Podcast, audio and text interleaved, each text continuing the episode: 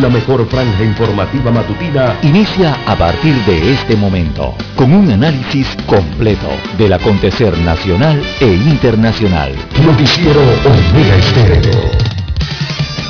Omega Estéreo Noticias.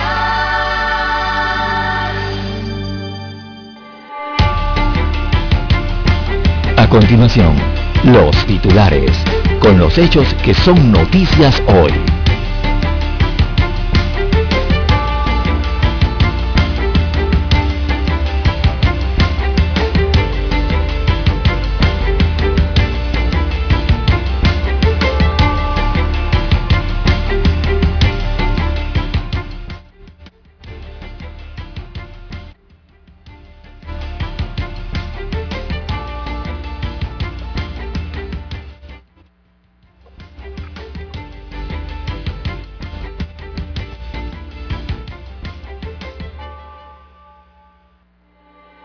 En vilo por la toma de Afganistán por los talibanes. El aeropuerto de Kabul, capital de Afganistán, allí se vivieron este lunes momentos de zozobra cuando cientos de personas intentaban salir de este país asiático. La Organización de las Naciones Unidas hizo un llamado internacional para protegerla a la población, mientras que Estados Unidos de América y Alemania admiten que la situación se salió de control. Agosto cerraría con el 50% de la población inmunizada contra el COVID-19, según las autoridades de salud. Esta semana se vacunarán 40.430 personas aproximadamente con la segunda dosis de AstraZeneca. También Metro adjudica contrato de diseño del túnel por el canal. Esto para la construcción de la línea 3 del metro hacia la provincia de Panamá Oeste. También tenemos eh, para hoy, amigos oyentes, presupuesto, o más bien presupuestan 400 millones de dólares en vales digitales para el año 2022 esto, además de las restricciones de movilidad que aún se mantienen en el país y la paralización de la economía, provocan entonces una crisis laboral con el aumento del desempleo y la falta de ingresos en miles de familias. Por eso se ha hecho este presupuesto. También administración, perdón, admisión de denuncia se equipara a la imputación el procurador eh, de la Nación encargado, Javier Caraballo, coincidió con el argumento de los ex magistrados Harry Díaz y Jerónimo Mejía respecto a que la admisión de una denuncia contra un diputado es similar o equiparable con la imputación. También las garantías fundamentales siguen en el limbo, pese a las advertencias eh, de magistrados de la Corte a los lineamientos de la Convención de Derechos Humanos sobre la suspensión de las garantías, 17 meses después que se decretara el estado de emergencia, el Ejecutivo mantiene las restricciones de movilidad en el país. También eh, para hoy, amigos oyentes, pugna en cambio democrático y a nivel Ábrego recurre al Tribunal Electoral, presentó un recurso con el propósito de impugnar la decisión de la directiva. También pagos en intereses y comisiones por deuda se elevan a 829,6 millones de dólares. Jueza respalda investigación a Martinelli por New Business. Se trata de la jueza liquidadora de causas penales, Valoisa Martínez, negó un incidente de controversia presentado por la defensa del ex mandatario para que se dejara sin efecto la orden de indagatoria de este como parte de este caso New Business. También el Gorgas avanza en segundo estudio de cero prevalencia de COVID-19. Esperan tener a mediados de septiembre el próximo resultado de este segundo estudio. También, eh, amigos oyentes, a nivel eh, internacional eh, para la mañana de hoy. De relieve tenemos talibanes anuncian amnistía general para los funcionarios públicos de Afganistán. También las fronteras estratégicas y reservas minerales eh, toman relevancia en la geopolítica de Afganistán para las potencias eh, del mundo. Nueva Zelanda confirma al país por, confina al país por primer contagio comunitario de COVID-19 después de seis meses. Y también, amigos oyentes, tenemos que muere el publicista brasileño Duda Mendoca, hombre clave en la campaña presidencial de Lula da Silva, quien también trabajó en MIO.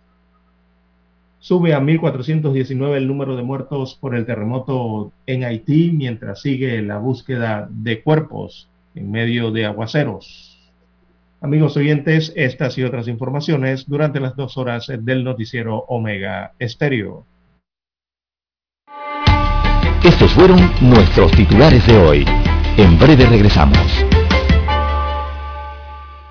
7.30 AM Infoanálisis, con entrevistas y análisis con los personajes que son noticia. La mejor franja informativa matutina está en los 107.3 FM de Omega Estéreo, cadena nacional. Omega Stereo tiene una nueva app. Descárgala en Play Store y App Store totalmente gratis. Escucha Omega Stereo las 24 horas donde estés con nuestra nueva app.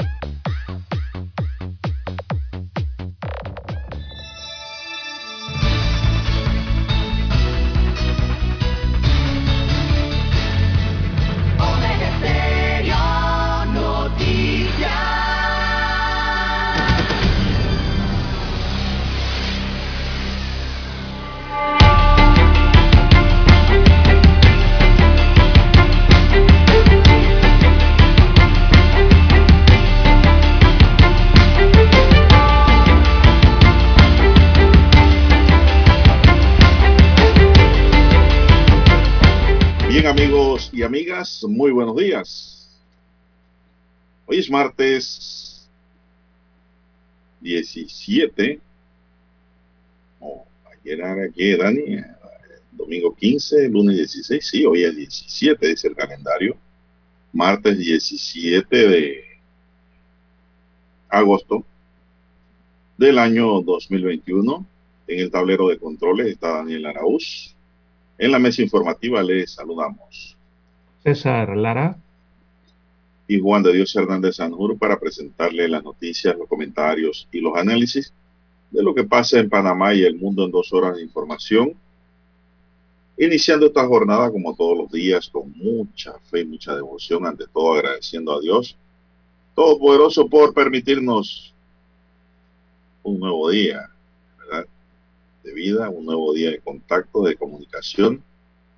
Pedimos para todos nuestros amigos oyentes, para toda la gente que labora en Omega, salud, divino tesoro, seguridad y protección, sabiduría y mucha fe. Salud y protección ante tantos peligros que nos rodean, Lara, de toda naturaleza. Mi línea directa de comunicación es el doble seis, catorce, catorce, cuarenta y cinco. Doble seis, catorce, catorce, cuarenta y cinco es mi línea directa de comunicación para que la tenga allí. Entonces a Lara está en el Twitter. Lara, ¿cuál es su cuenta? Así es, don Juan de Dios. Estamos en las redes sociales, en arroba César Lara R, arroba César Lara R es mi cuenta en la red social Twitter. También la misma para Instagram, allí puede enviar sus mensajes, sus comentarios, denuncias, fotodenuncias, reportes del tráfico temprano por la mañana. Recuerde esos incidentes o, bueno, ya lamentablemente los accidentes, todo eso usted lo puede reportar allí, eh, información que le sirve al resto de los conductores. Buenos días, don Daniel, a usted, don Juan de Dios, a todos los amigos oyentes aquí a nivel de la República de Panamá, todas sus comarcas, provincias, el área marítima también los que están fuera de fronteras conectados eh, a través del Internet. Así es, omegaestereo.com es la dirección.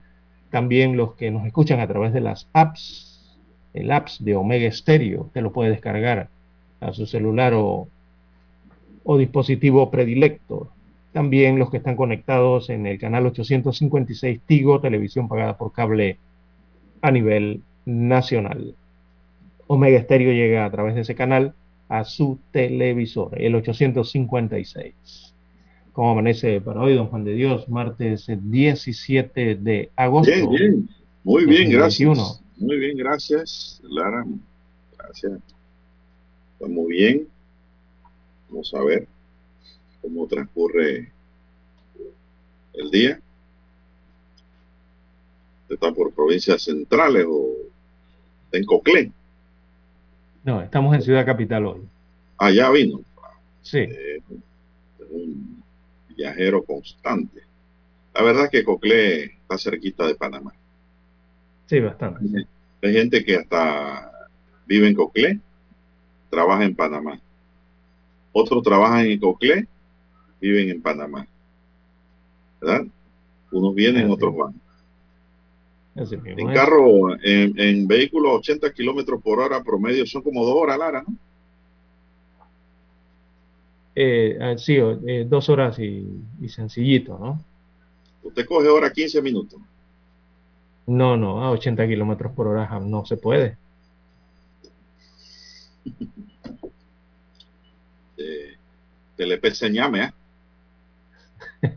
No, hombre, se hacen las dos horas, tranquilo. Bien. Lara maneja muy bien, ah, señoras y señores. Yo lo he visto. Parece un piloto de, carre- de pista, no de carretera. Bueno, vamos a iniciar, don César Lara. Empezamos por allá por los talibanes o aquí en Panamá. Vamos por Por aquí. donde prefiera, don Juan de Dios. No, no, vamos a iniciar con noticias aquí. Después nos vamos a recoger algunos informes de lo que ocurre en Afganistán. Ha ocurrido de todo. La gente anda huyendo y los talibanes han dicho no corran, no huyan, que nosotros venimos tranquilos y aquí la transición ni siquiera se dio. Aquí cogimos el poder porque se fueron huyendo los que estaban gobernando. Y la gente la anda desesperada. Pero ahora vamos a dar detalles de lo que ha dicho el talibán. Vamos a ver si cumple lo que ha dicho el gobierno talibán. Eh, esa, esa es la, esa es la gran interrogante. Porque digo, de decir todo el mundo dice. Aquí cuando hay elecciones en Panamá nos pintan el Panamá más bello y cuando ganan es lo más lindo y más bello y cuando van desarrollando la, la gestión de gobierno entonces la cosa se empieza a torcer. Bueno, seguimos. Hablamos por, eh, por conocimientos propios ¿no? de nuestras vivencias. Bien, el informe epidemiológico del Ministerio de Salud de este lunes 16 de agosto destacó que en las últimas 24 horas se han registrado nuevas, 11 nuevas defunciones debido a la COVID, con lo que se totalizan 6.962 muertes acumuladas para una letalidad de 1.6%. En Panamá, según el MINSA, se contabilizan 430.909 pacientes recuperados del virus. Los casos activos totalizan 10.397 mientras que este lunes se detectaron 444 casos positivos nuevos para un total acumulado de 448.268 casos. Así es. Este lunes se hicieron 5.481 pruebas nuevas y se mantiene un porcentaje de positividad de 8.1%. Es decir, se hicieron pocas pruebas. Por su lado, en aislamiento domiciliario se reportaron 9.937 personas, de las cuales 9.639 se encuentran en su casa y 302 en los llamados hoteles hospitales. Hospitalizados en todo el país hay 460, de ellos 344 están en sala y 116 en la unidad de cuidados intensivos. Sí, es 116 en cuidados intensivos, César. No sé si tienes algún complemento. No, completa hoy, don Juan de. Dios, eh, positividad 8.1%. Ahí es donde está, entonces hay que prestar atención, ¿no? Y sobre todo en la cifra de unidades de cuidados intensivos, como usted bien señala, y eh, 116 ya marca esa unidad, se mantiene allí en esa meseta. Y don Juan de Dios, 11 nuevos fallecimientos reportados el día eh, de ayer. Así que hay que seguir con las medidas de seguridad, don Juan de Dios, tratar de cuidarse, de prevenir más el contagio con esta enfermedad en el país. Bueno, a mantener las medidas de bioseguridad, señores, mascarilla, agua y jabón, su alcoholito ahí, no se lo olvide, cargarlo ahí, tu botellita. Y en el bus, y en la calle, y Metrobús, su antifaz transparente, como explicó aquí el Metrobús en este noticiero, que no es esa mascarilla que nada más te cubre los ojos, claro, que venden por allí también, usted la ha visto, que son como unos lentes. Sí, no, no, la es que... el antifaz tiene que cubrir nariz y boca, la barbilla, mandíbula. No esa que usan por ahí, que pifiosa. No, no, eso no es. O sea, esa mascarilla que usan por ahí es para trabajar soldadura, cortar hierro, ¿Vio? Cortar hierba para que no le caigan bruscas en los ojos. Para eso es esa mascarilla. Esa no es la que están recomendando en salud para protegerse un poco más en lo que es la faz de la cara. Bueno, eso es lo que hay. Vamos a hacer una pequeña pausa, don Dani. Noticiero Omega Estéreo. La mejor franja informativa matutina está en los 107.3 FM de Omega Estéreo. 5.30 AM. Noticiero Omega Estéreo. Presenta los hechos nacionales e internacionales más relevantes del día. 7.30 AM. Infoanálisis con entrevistas y análisis con los personajes que son noticia. De 8 y 30 a 9 y 30 de la mañana, sin rodeos, con Álvaro Alvarado. De lunes a viernes, por Omega Estéreo.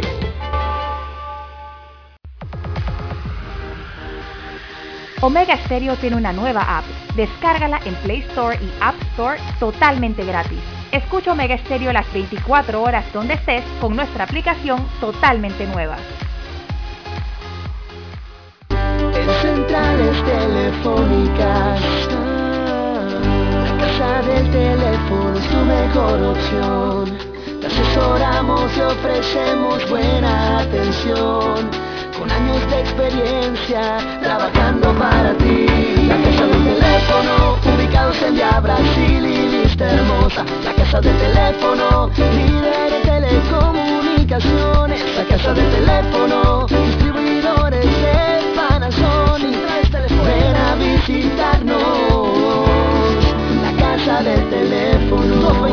229-0465. lsdtcorp.com. Distribuidor autorizado Panasonic. Para anunciarse en Omega Estéreo, marque el 269-2237.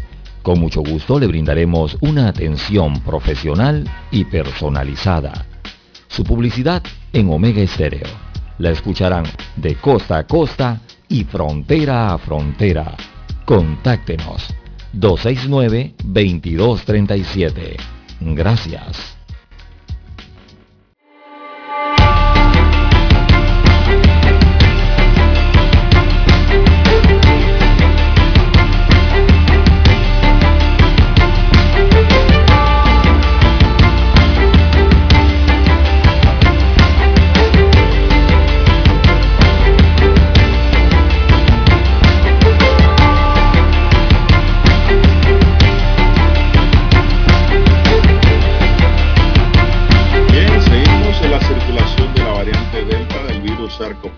Cambia el escenario epidemiológico para lograr la inmunidad colectiva o de rebaño, porque si la efectividad de las vacunas existentes se disminuye más ante este linaje y se relaja el uso de mascarillas, el porcentaje que se tiene que vacunar de la población pasaría del 8% al 100%, perdón, del 85% al 100%.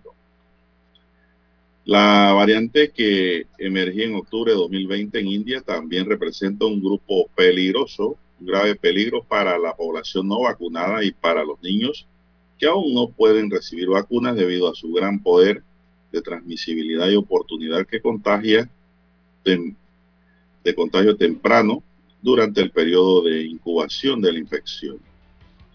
Así resumen la nueva cara de la pandemia.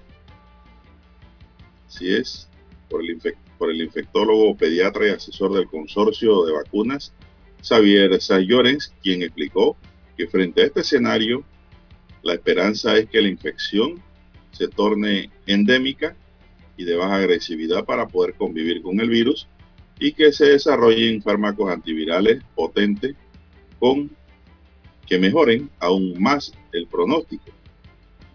De acuerdo con el experto, mayor, el mayor número de reproducción viral, el porcentaje requerido de población vacunada para alcanzar la inmunidad colectiva también es más elevada. Eso es lo que explica el científico, don Lara. Así es, son más efectivas las nuevas variantes. Ese es el problema eh, con la meta de la inmunidad de rebaño.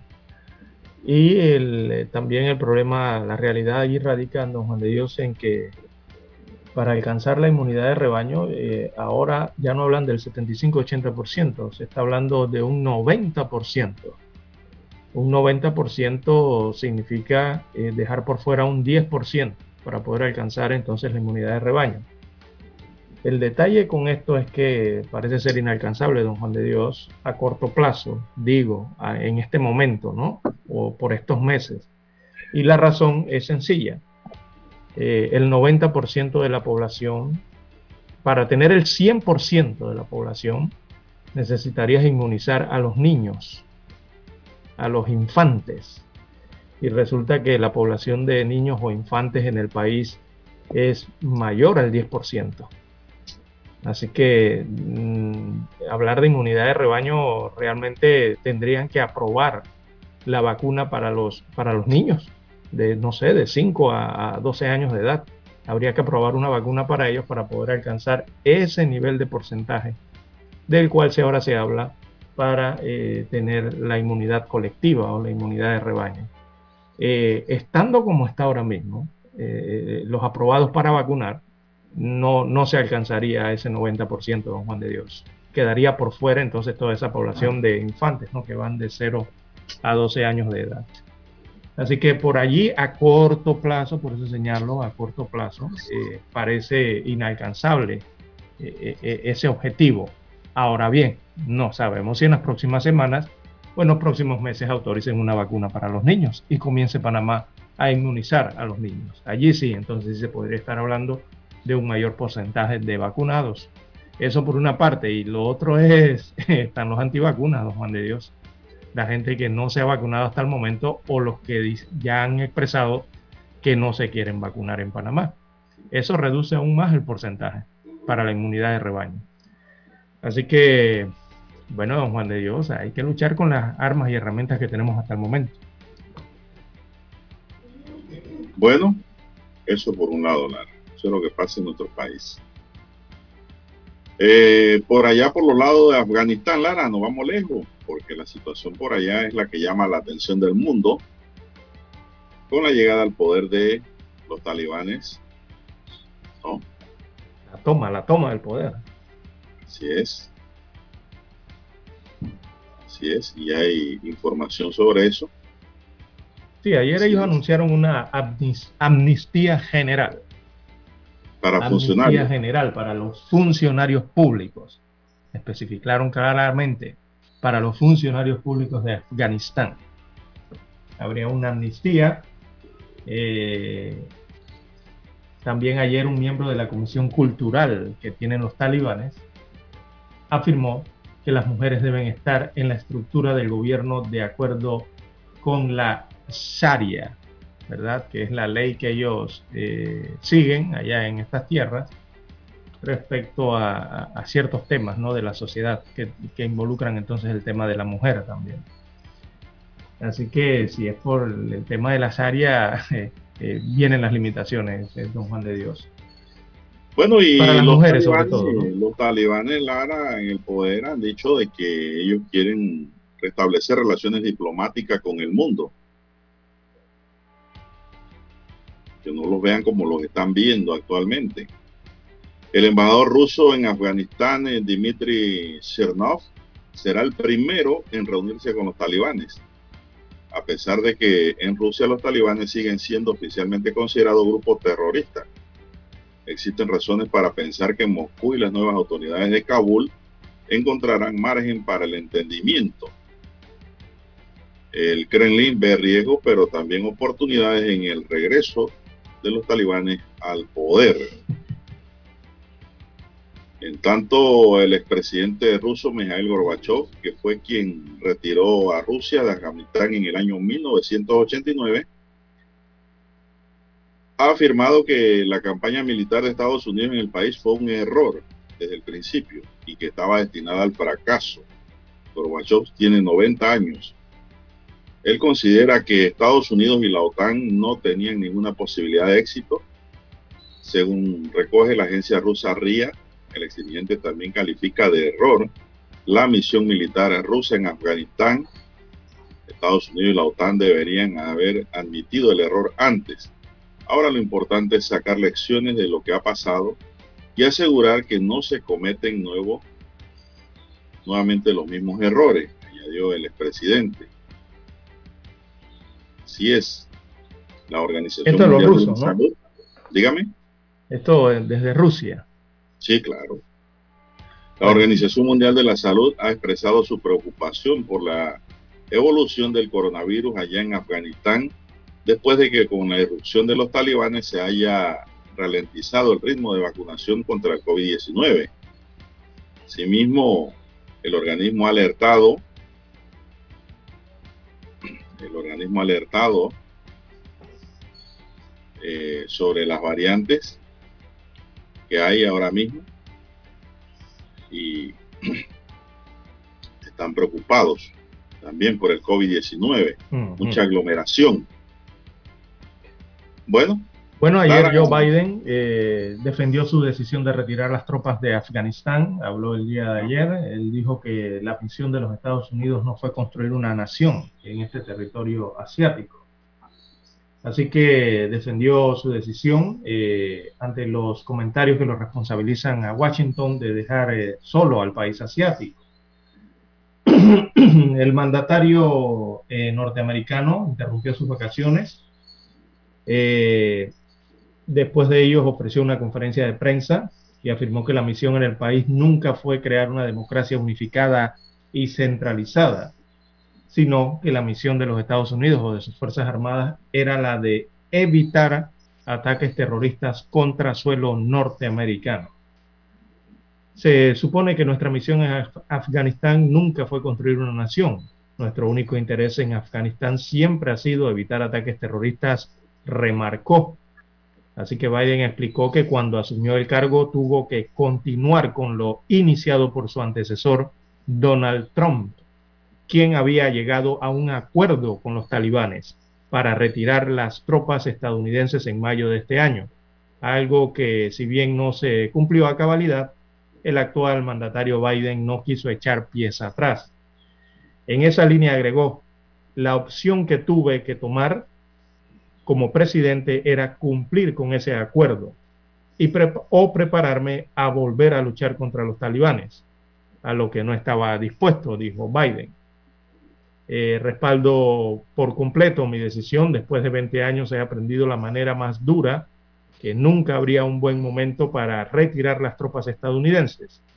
Remarcó que las fuerzas estadounidenses no pueden y no deben luchar o morir en una guerra que no es suya las tropas de Estados Unidos no iban a librar una guerra que las propias fuerzas afganas no estaban dispuestas a luchar, dijo Joe Biden el día de ayer. Sí, Biden, Biden eh, culpó al ejército y al gobierno que se cayó Lara. Exacto. Eh, Biden dice, tanto tiempo nosotros allá entrenando gente, tanto tiempo llevándoles equipo, tanto tiempo formándolos para que cuidaran el régimen y su población y apenas salimos salieron huyendo. Exactamente. ¿Qué clase de militares tenía el gobierno de Kabul? Y de administradores de Eso era lo que esperaba los Estados Unidos. Bueno. Eso por una parte. Y Angela Merkel siempre lo tuvo bajo su paraguas. Así es. Ellos pensaron que eso era de por vida. Bueno, Angela Merkel también habló el día de ayer eh, respecto a Afganistán y dijo que es una lección amarga para afganos que no que apostaron por una sociedad libre. Lastimosamente eh, no pudo ser así. Hay que hacer la pausa, don Juan de Dios, y retornamos.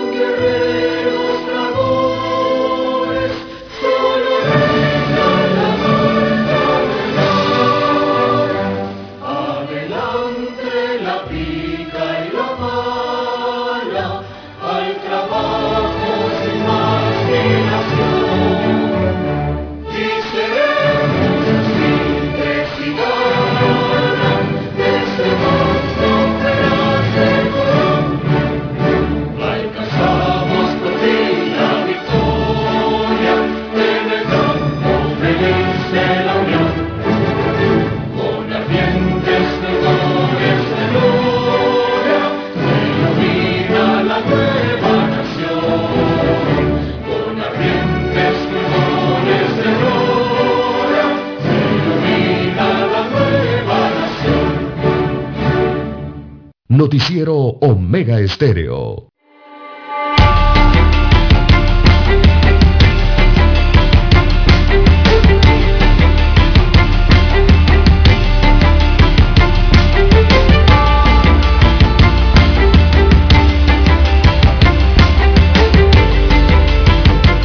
Bueno, César, y bueno, las imágenes ayer eh, fueron claras de gente que se colgaron de la, del fuselaje del avión y trataron de, irse. Parece ser como que vieron películas así, Clara. ¿Verdad? ¿Cómo se llama ese actor que se fue un avión en la rueda de un avión con Tom Cruise. Exactamente. Eh, no, pero eso es en, película, don Juan de Dios. En la vida real no es así. Pero, en la vida real, si usted, eh, usted no es ignorante, usted no hace eso. Claro que no. Eh, porque si, se no, si no se cae, si no se cae, cuando ese avión va cogiendo altura, usted va quedando sin oxígeno. Exacto, se congela. o le puede venir un paro. Y la altura. sí, la altura también le provoca. Eh, le provoca un paro cardíaco también o un derrame por la altura. Ahí no hay comprensión, te va externamente. Eso es imposible. Bueno, la mayoría de los que se colgaron se cayeron, Lara, y a buena altura. Lo más probable es que no estén vivos ya. No, y bueno, habría que esperar, eh, eh, no, no, se sabe del reporte de cuando el avión aterrizó, porque si lograron entrar en el tren de aterrizaje, Eh, recuerde que eso es un, un, parte del fuselaje que se cierra ¿no? cuando el avión sube. Pero bueno, no ha existido reporte por parte del ejército de que haya encontrado alguna víctima. Lo que tengo aquí es que la evacuación de Kabul, la evacuación de Kabul está dejando imágenes para la historia. Una de ellas es, la, de 640 afganos hacinados en un avión militar de Estados Unidos. Es decir, se metieron ahí, Lara, como sardina en lata. Muchos de ellos lograron colarse en el avión a través de una rampa medio abierta. La tripulación descartó expulsar a los polizontes por razones de seguridad y humanitaria y se la jugaron, Lara, se la rifaron y decidieron despegar con todos a bordo. Es que es así, don Juan de Dios. Lograron llegar Estos aviones, es que hay que verlo desde el punto técnico del avión también. Eh, estos aviones están diseñados, estos enormes aviones que usted ve, están diseñados para eh, en pasajeros llevar a, un máximo de 180, 190 pasajeros eh, en, sillas estas de tablet, de paleta. pero eso es lo que tiene diseñado el avión este avión, don Juan de Dios, estos aviones enormes han, han levantado vuelo hasta con 80, 850 personas a bordo, sentadas allí, unas pegadas al otro. 850 eh, personas, que, no es la especificación para el avión, pero los aviones han logrado despegar, don Juan de Dios. Todo eso es histórico, o sea, esas son cosas que no pasan regularmente y están pasando en esa evacuación de emergencia eh, que se ha registrado en Afganistán. Bueno, los talibanes han anunciado, ayer mismo la anunciaron una amnistía general para todos los funcionarios estatales, a los cuales exhortan a volver a trabajar sin miedo dos días después de haber tomado el poder en Afganistán. Se decretó una amnistía general para todos. Por, por tanto, hoy miércoles deben retomar su vida cotidiana con total confianza, señaló el comunicado de los talibanes en el poder. Así que, pues, eh, eso es lo que han dicho. Así es. Este martes, eh, los primeros informes que llegan, recordemos que ahí hay una diferencia horaria respecto a, nuestro, país. Eh, los primeros informes que llegan es que se reanudaba poco a poco entonces en Kabul, su capital. muchas tiendas se reabrieron allí, el, tráfico volvía a ser un, un poco más intenso el día de hoy en, Kabul eh, y, ahora sí se notaba gente en las calles eh, de Kabul. Así que los talibanes están organizando la, circulación en las calles, eh, instauraron puestos de control inmediatamente, ¿no? Pero los habitantes de la capital de Kabul evidentemente tienen miedo, esos son los reportes que llegan. Los que principalmente tienen miedo dentro de la población es el grupo de las mujeres, son las que más tienen miedo. En su mayoría no se arriesgan a salir a las calles, porque recordemos que allá ellos eh, se rigen por una ley eh, que se llama eh, Sharia, que tiene prohibiciones para el tema de las mujeres.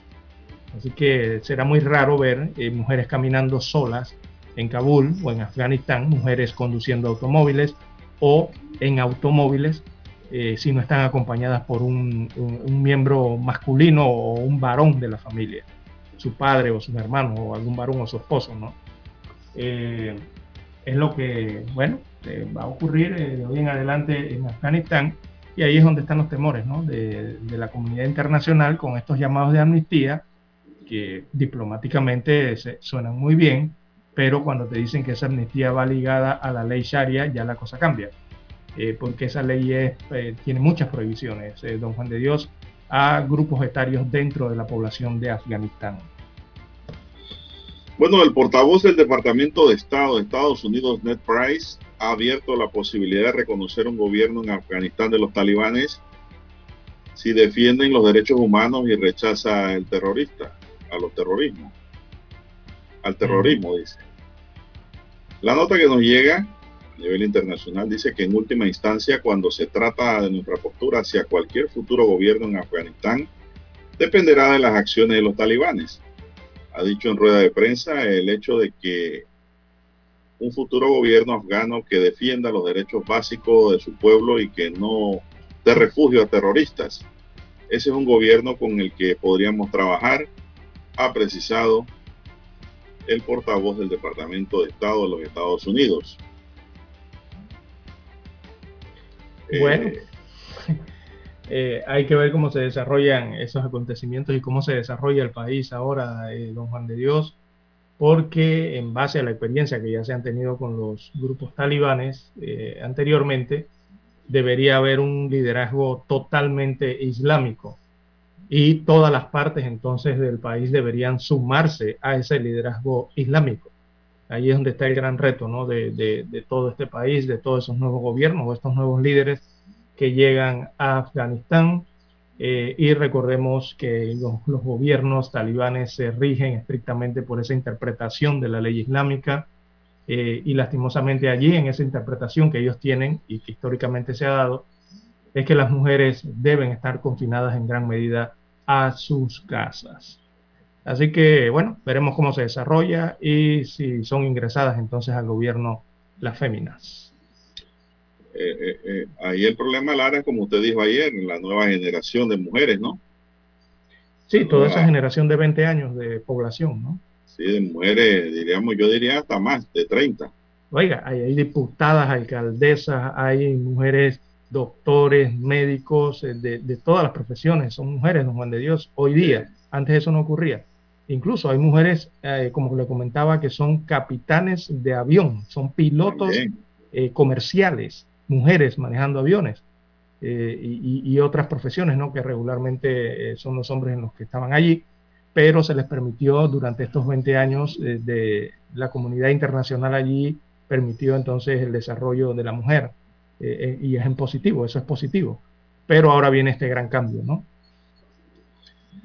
Bueno, hace cinco minutos se informó que el gobierno de Alemania ha anunciado hoy la suspensión de la ayuda al desarrollo para Afganistán tras la toma de Kabul por parte de los talibanes lo que deja al país asiático sin la asistencia de uno de sus donantes claves, los alemanes.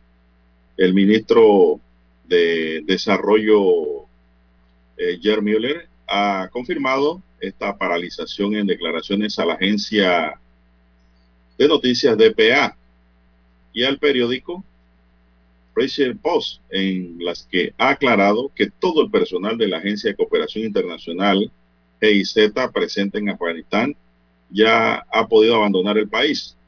Afganistán es el país que más fondos recibe de la ayuda alemana para el desarrollo y para este año se había presupuestado 150 millones de euros, aunque todavía no se había entregado nada.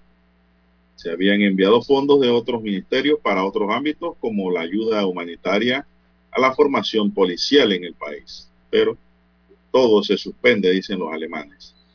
Así es, eh, todo producto, antes de ir al cambio, don Juan de Dios, todo producto de que, bueno, se ha ido la comunidad internacional, eh, la propia canciller Angela Merkel de Alemania ha, calificado estos últimos días eh, como dramáticos, horribles, incluso ella dijo todos, y por eso asumo mi responsabilidad, refiriéndome a la canciller, dijo que, que evaluaron erróneamente la situación de Afganistán y que toda la comunidad internacional dio por supuesto que podían seguir con la ayuda en desarrollo.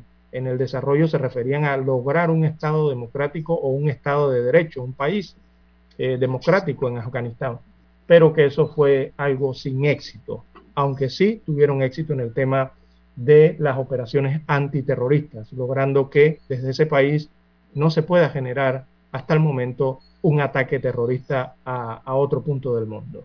Lo demás sí lo calificaron como, como que no hubo éxito eh, eh, en las otras intenciones que tenían para con Afganistán. Somos Omega Estéreo. 40 años siendo la cadena nacional en FM Estéreo, pionera en Panamá.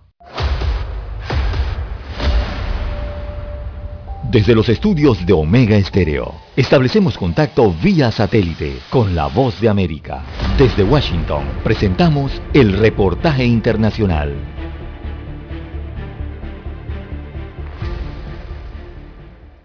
El gobierno argentino expresó su rechazo frente a la designación del general Hamad Baidi como ministro del Interior del presidente ultraconservador de Irán, Ibrahim Raisi. La Cancillería señaló en un comunicado que constituye una nueva afrenta a la justicia argentina y a las víctimas del brutal atentado terrorista contra la Asociación Mutual Israelita Argentina, AMIA, en 1994, ya que en 2009 fue nominado para ser su ministro de Defensa. Baidi fue incluido en una lista negra del gobierno de los Estados Unidos en 2010 y la Interpol lo busca con circular roja por su actuación en el ataque que causó la muerte de 85 personas y dejó más de 300 heridos. El presidente de la AMIA, Ariel Eichbaum, dijo que la comunidad le exige una vez más al gobierno de la República Islámica de Irán cooperar de manera plena con la justicia argentina, permitiendo que sea juzgado por los tribunales competentes. Una afrenta a la justicia que lo está requiriendo desde hace muchísimos años, pesan sobre este personero del régimen iraní, uno de los máximos responsables del peor ataque terrorista que sufriera la República Argentina. Nos parece que la manera de combatir el terrorismo y los crímenes imprescriptibles de esa humanidad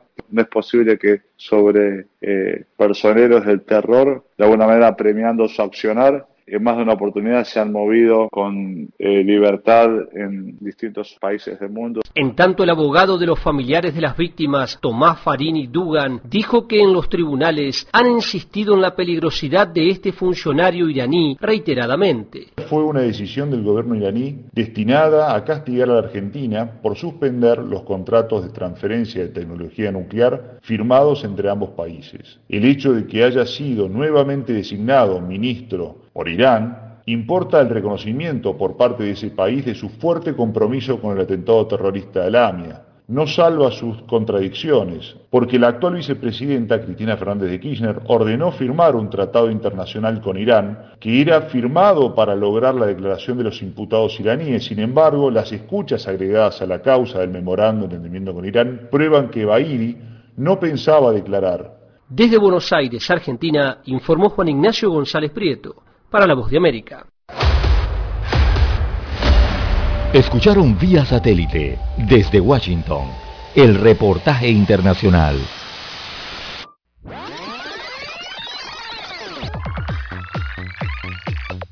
Omega Stereo tiene una nueva app. Descárgala en Play Store y App Store totalmente gratis. Escucha Omega Stereo las 24 horas donde estés con nuestra aplicación 100% renovada.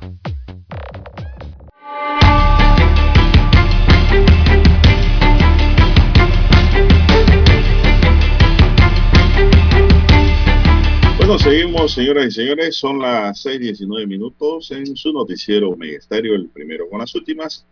Un noticiero diferente para gente pensante, gente inteligente.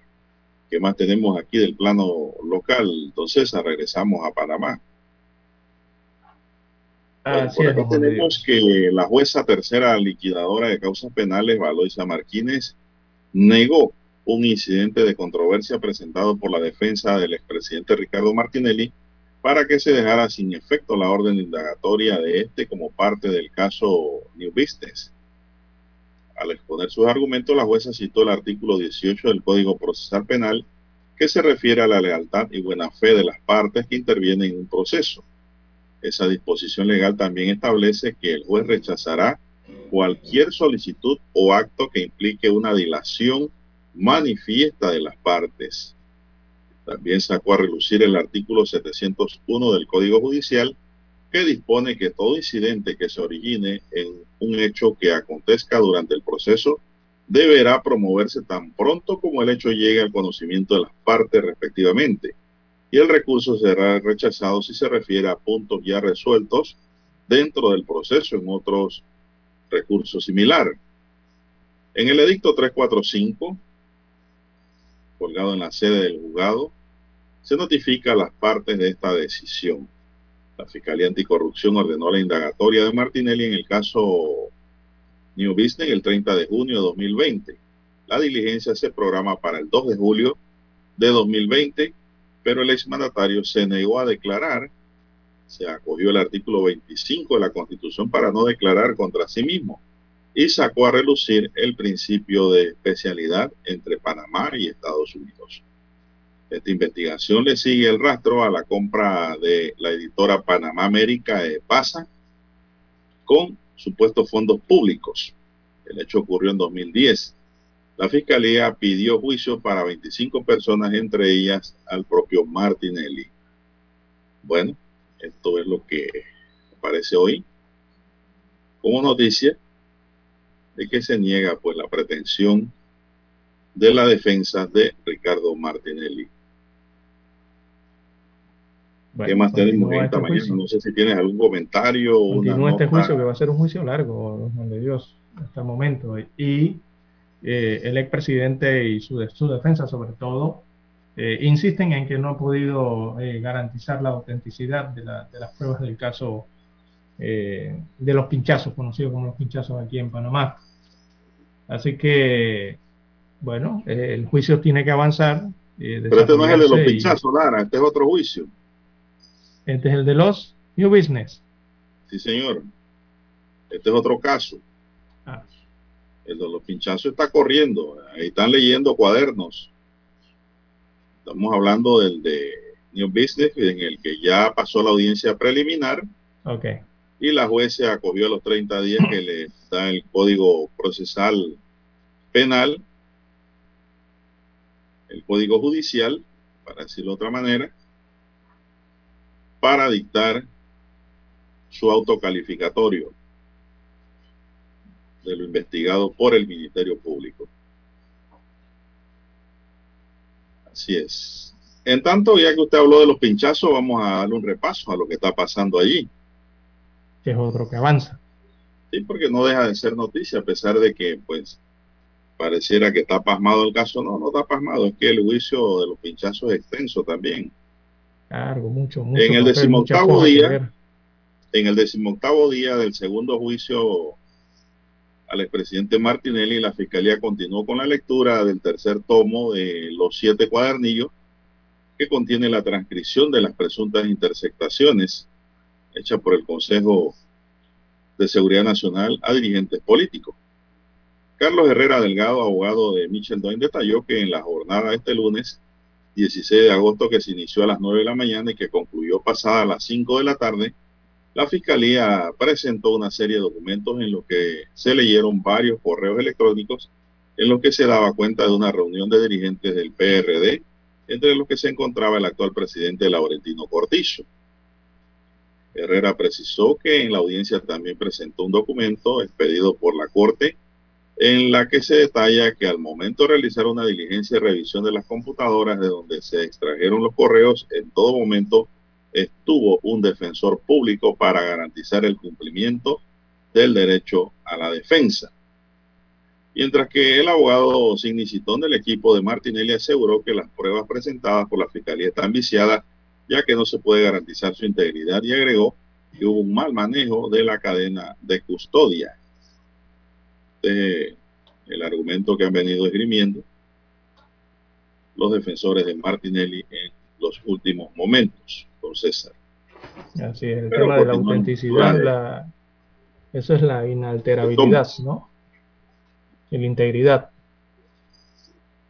Así es. De esas pruebas, que en este caso son pruebas, son pruebas digitales, ¿verdad? Sí, son pruebas digitales. Bien, bueno, hay que esperar lo que sigue desarrollándose en el juicio, don Juan Dios, porque aún sigue la lectura y esa lectura va a ser extensa, eso va a tomar varias semanas. Son muchos cuadernillos eh, con muchas fojas. Y bueno, seguiremos escuchando lo mismo, ¿no? De la defensa haciendo su trabajo y la fiscalía también intentando hacer su trabajo. Bien, las, las 6.26, perdón, 6.26 minutos de la mañana en todo el territorio nacional. Bueno, Lara, ayer, pues, lamentablemente para el entretenimiento en Panamá falleció un artista. Eh, yo no lo podía creer cuando me llegó la información porque Juan Bravo, conocido como el Chiquitín de Mava, era un hombre que se veía saludable, ¿no? Así es. relativamente joven. 56 años no es para que digan que usted está, está mal, ¿no? Es un adulto joven. Y le queda una persona de 56 años, todavía tiene kilometraje ¿Cómo para recorrer, pero bueno, en el caso de él, la vida se le acabó. Dicen que un estacionamiento del Dorado, en donde falleció, pues dentro de su automóvil. Así es. Él se estacionó según nos expresa el Panama Press. Y la gente que vive del área. Iba a estacionarse. La gente que. Oh, sí, estaba estacionado el carro. Panamá eh, Press iba, iba, iba, iba. Iba entrando a los estacionamientos de donde se. Para ubicar a las personas, la Ricardo Joaquín Alfaro tumba muerto el área del Dorado, eh, específicamente en la marginal, eh, para los estacionamientos de donde está ubicado el restaurante Don Lee cuando se va entrando a, este, a este restaurante. Allí en, el, en este resalto que hay antes de entrar al estacionamiento, lastimosamente allí eh, se, eh, bueno, lastimosamente le ocurrió eh, este paro cardíaco al chiquitín de mama, ¿no? Iba a estacionarse, estaba allí ya adentro. Bueno, es lamentable, ¿no? Que, triste, una persona pierda la vida de esa forma ante eh, la traición ¿no? del corazón. Sí, bueno. Ese es el problema, ¿no? Que todos estamos expuestos, Lara. Hay muchos factores que inciden en nosotros los humanos que de pronto se nos acaba la vida, pues de esa manera. Así es, bueno, y, conocido el chiquitín de mama, eh, porque, bueno, él fue director, recordemos, fue ex director del INADE, eh, en la pasada administración, pero es más conocido por la carrera de humorista ¿no? que tuvo en el país. Ex subdirector durante los cinco años de Varela. Él estuvo allá en el INADE. Y pues ocurrió algo súbito, por cierto. Así que él estaba dedicado a sus actividades, Lara, de chistógrafo. Así es, claro. Es más, tenía programada para el próximo 27 de agosto una actividad oh, en el área de la calzada de Amador, ¿no? Sí, eh, Estaba preparando todo eso. Ahora que se estaban dando. Bueno, la verdad es que el que nunca, el que nunca fue un evento de chiquitín de mama se perdió un tremendo humorista. De Tremendo humorista. Claro, y el apodo de él eh, eh, eh, se lo colocaron y fue por, usted sabe cómo es la gente en Monagrillo, Juan de Dios, allá en Azuero. Se lo colocaron porque él era bien bajito, por eso le pusieron chiquitín de mama. Le pusieron precisamente por su gran estatura. Y, era el más chico inverso, también. Exacto, él medía 6 pies y 4 pulgadas. Ayer, ayer se repartió un video en redes sociales y usted lo ve y no, no lo reconocería. Él inició delgadito, Lara pegado en el programa que tenía Juan Carlos Tapia. ¿Cómo no? Sí. la capital del último humor. mejor se acuerda, la capital del humor y todas esas cosas. ¿no? Sí, ahí. Bueno, también pasa su alma, Lara, y no nos queda más que pues eh, pedirle a Dios fortaleza a sus familiares. Estas cosas duelen de verdad porque nadie está preparado para una cosa súbita. Inesperado. Así es. Vamos a la pausa, don Dani, y regresamos. Noticiero Omega Estéreo, 7:30 AM. Infoanálisis, con entrevistas y análisis con los personajes que son noticia. La mejor franja informativa matutina está en los 107.3 FM de Omega Estéreo, cadena nacional. Desde los estudios de Omega Estéreo, establecemos contacto vía satélite con la voz de América. Desde Washington, presentamos el reportaje internacional.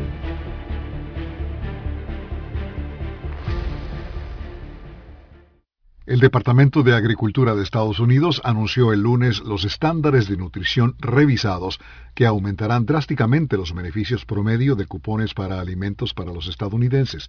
Según expertos, se trataría del mayor aumento de beneficios permanentes en la historia del programa del gobierno para que estadounidenses de bajos ingresos tengan mayor acceso a la adquisición de comida. La revisión daría como resultado un aumento de los beneficios promedio de más del 25% en comparación con los niveles previos a la pandemia. Según las nuevas normativas, los beneficios mensuales promedio 121 dólares por persona antes de la pandemia aumentarán en 36 dólares a partir del 1 de octubre, primer día del año fiscal 2022, agregando que 42 millones de personas ya inscritas en el programa recibirían ayuda adicional. Al mismo tiempo, un aumento temporal del 15% en los beneficios como parte del alivio pandémico expirará el 30 de septiembre. El Departamento de Agricultura de Estados Unidos dijo en 2019 que aproximadamente el 11% de la población del país estaba cubierta por el programa. Alejandro Escalona, Voz de América, Washington.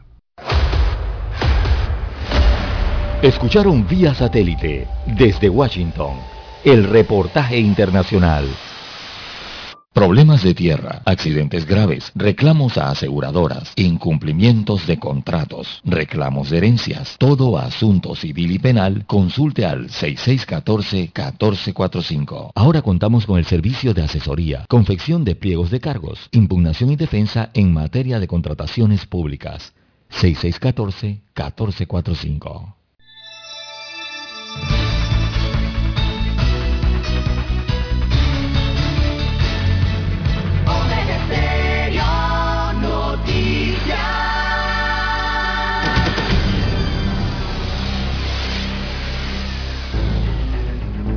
Las noticias impresas en tinta sobre papel. Con ustedes.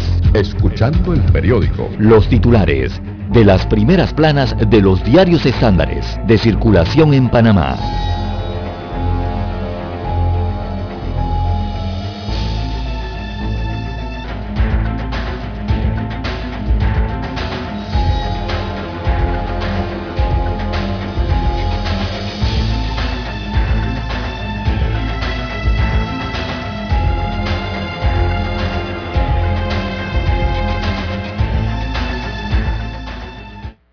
Bien, amigos oyentes, el diario La Estrella de Panamá titula para hoy El mundo en vilo por la toma de Afganistán por los talibanes. Eh, en el aeropuerto de Kabul, en la capital de Afganistán, se vivieron este lunes momentos de zozobra cuando cientos de personas intentaban salir del país. La Organización de las Naciones Unidas, ONU, hizo un llamado internacional para proteger a la población, mientras que Estados Unidos de América y Alemania admiten que la situación se salió de control. Acompaña este titular entonces esta fotografía que se va a convertir en histórica de este, esta aeronave de carga del ejército de los Estados Unidos de América en la pista de rodaje eh, con decenas y decenas, diría cientos yo, de eh, afganos a su alrededor corriendo, eh, solicitándole a los pilotos que los dejaran abordar al avión que estaba a punto de despegar. Bien, en otros títulos, eh, para la mañana de hoy, destaca la estrella Los Abismos. Este reportaje, los reclamos eh, de las mujeres abordados desde la ficción. Eh, la escritora colombiana Pilar Quintana es la ganadora, la ganadora del premio Alfaguara con su novela Los Abismos, en la que aborda desde la ficción realidades que enfrentan las mujeres. Tiene amplio reportaje en la página 4B y también en la 5B de la Estrella de Panamá. En más títulos locales, agosto cerraría con el 50% de la población inmunizada, destaca un reporte del COVID-19. Las autoridades de salud tienen previsto cerrar el mes de agosto con el 50% de la población vacunada con las dos dosis contra la COVID-19. Sería el esquema completo. Eh, esta semana se vacunarán tienen estimado 40.430 personas con la segunda dosis de la vacuna de AstraZeneca. También eh, para hoy la estrella de Panamá titula Metro adjudica contrato de diseño del túnel por el canal. Esto precisamente para la construcción de la línea 3 del Metro de Panamá, que viajaría entre las provincias de Panamá y Panamá Oeste. En otros títulos, eh, para la mañana de hoy, agua y plata, la ruta de los imperios. Esto es una, muestra para celebrar a, México y Panamá en la sección de vitrina, está en el área cultural. También en los deportes, Panamá se solidariza con Haití. eh, por el terremoto. Bueno, esta, esta, es una internacional. La estrella de Panamá en la sección de internacionales destaca que el Parque Omar fue el centro de acopio en el que se recibieron donaciones para la República de Haití, afectada por este terremoto y también por la depresión tropical, que hoy entonces serán enviadas eh, todas esas donaciones a la República de Haití. Ahora sí vamos con los deportes. Bueno, rumbo a Tokio. Es la fotografía principal que muestra el diario La Estrella de Panamá. Eh, en ella aparece la paraatleta Ivette Valdés. Recibió la enseña patria ah, de manos del presidente de la República, Laurentino Cortizo, por ser la abanderada de la delegación panameña de paraatletas que participarán en los Juegos Paraolímpicos de Tokio. Así que la fotografía fue captada en el corregimiento de San Felipe. Eh, recordemos que en estos Juegos estarán presentes tres paraatletas panameños. Eh, irá Ivette del Rosario Valdés Romero, por supuesto, eh, con el lanzamiento de jabalina. también habrá otros atletas que irán en el powerlifting y también uno en atletismo. Eh, en, silla de ruedas, ¿no? Bien, son los tres atletas que estarán en estos Juegos Paralímpicos en representación de Panamá. El cuadro COVID-19 del diario La Estrella de Panamá destaca 448.268 casos confirmados para 6.962 fallecidos eh, acumulados a lo largo de la pandemia. En las últimas 24 horas, en el último reporte epidemiológico, se destaca eh, el registro de 444 nuevos casos o contagios y en la última jornada fallecieron 10 pacientes, 10 personas a causa de la enfermedad. Bueno, eh, también destaca el cuadro que hay 430.999 personas recuperadas de la COVID-19. Estos son los títulos de portada del diario La Estrella de Panamá. Revisemos ahora la primera plana eh, que tiene para hoy el diario La Prensa. Bueno, el diario La Prensa titula para hoy,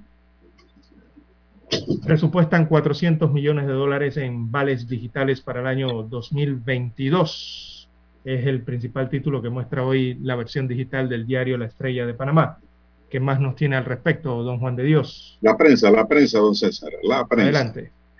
Presupuestan, como ya usted dijo, 400 millones de dólares en vales digitales para el año 2022 en subsidio.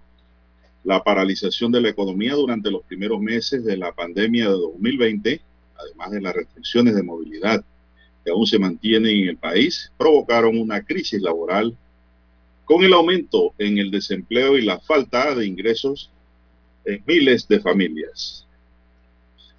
Admisión de denuncia se equipara a la imputación en proceso.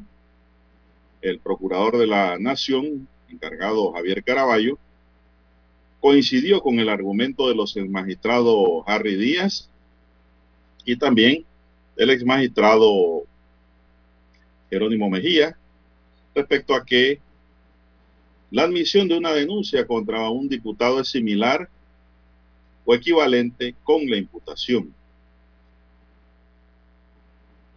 Garantías fundamentales siguen en limbo, pese a las advertencias de magistrados de la Corte y los lineamientos de los convenios en derechos humanos sobre la suspensión de las garantías. 17 meses después de que se decretara el estado de emergencia, el Ejecutivo mantiene las restricciones de movilidad.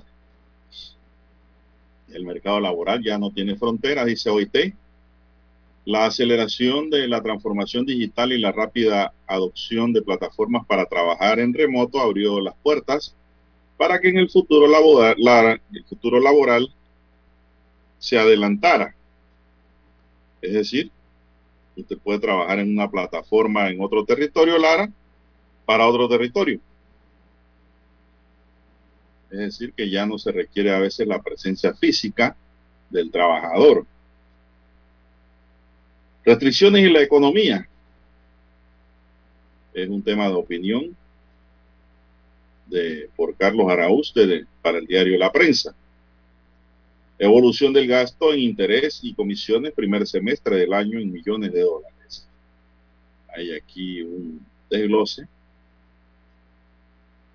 de la infografía con la fuente del Ministerio de Economía y Finanzas, que habla del 2017 a 2021, como ha ido aumentando el gasto. Pugna en cambio democrático y a nivel abrego recurre ahora al Tribunal Electoral en materia política. Hay un nuevo capítulo ayer en la pugna por el control de cambio democrático. La secretaria general de ese partido, Yanivel Abrego, presentó un recurso en el Tribunal Electoral con el propósito de impugnar la decisión de la directiva del partido. Pagos e intereses y comisiones por deuda se elevan a 829.6 millones de dólares.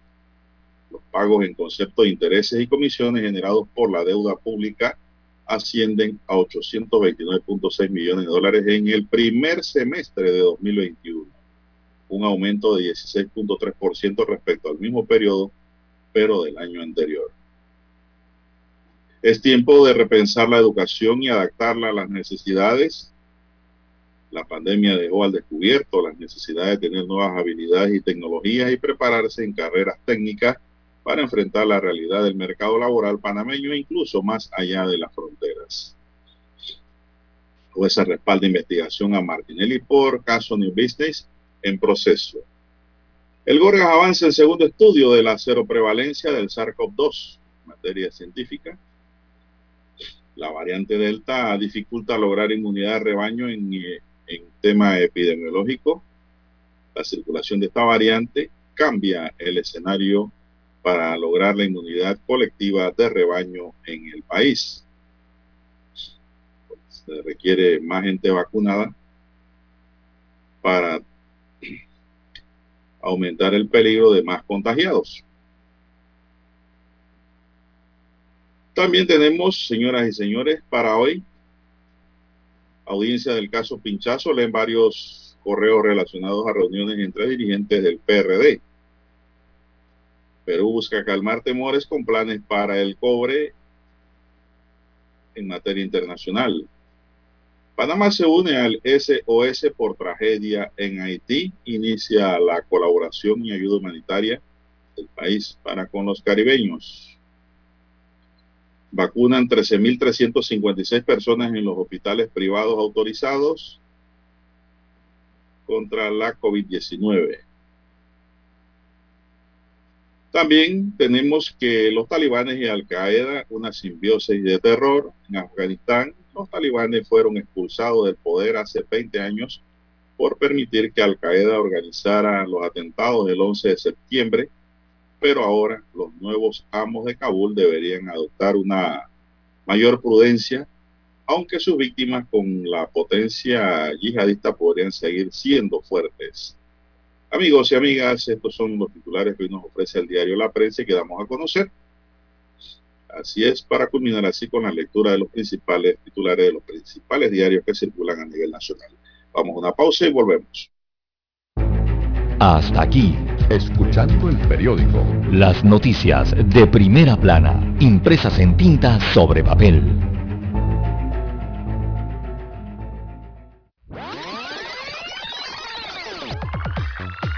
Omega Stereo tiene una nueva app. Descárgala en Play Store y App Store totalmente gratis. Escucha Omega Stereo las 24 horas donde estés con nuestra nueva app.